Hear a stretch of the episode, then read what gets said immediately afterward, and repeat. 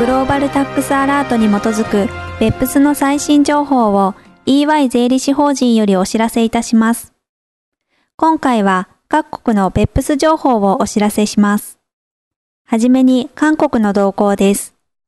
2015年12月23日、韓国企画財政部は大統領施行令の草案を発表し、新たな移転価格文書化ルールの適用についてのガイダンスを定めました。施行令によると、文書化ルールが適用されるのは、年間売上高が約8300万米ドルを超え、かつ関連者の国際取引高が約4100万米ドルを超える韓国企業、及び韓国内に高級的施設を有する外国の企業です。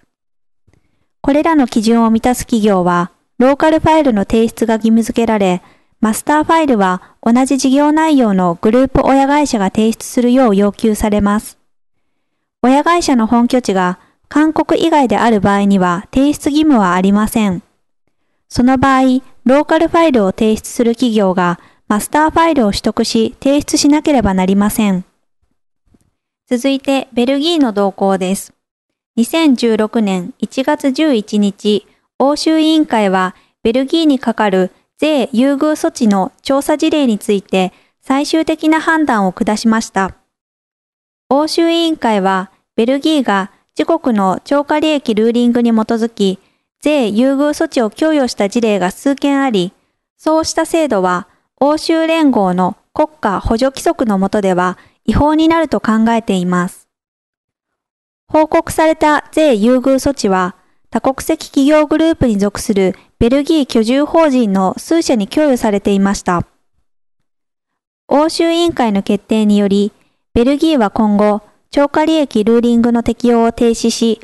同制度において優遇を受けた者から未払いの税金全額を徴収することが要請されます。次に、ルクセンブルクの動向です。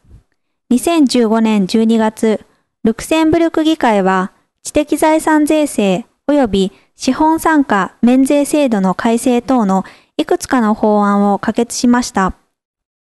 OECD のベップス行動後に基づくネクサスアプローチ及びそれに関連する欧州連合の活動に準拠するため、ルクセンブルクは現行の知的財産税制を2016年7月1日付で終了します。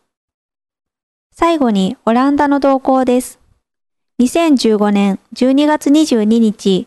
オランダ議会は OECD のベップス行動13における三層構造アプローチに沿った移転価格文書化における補足要件を含む財政措置法案を正式に可決しました。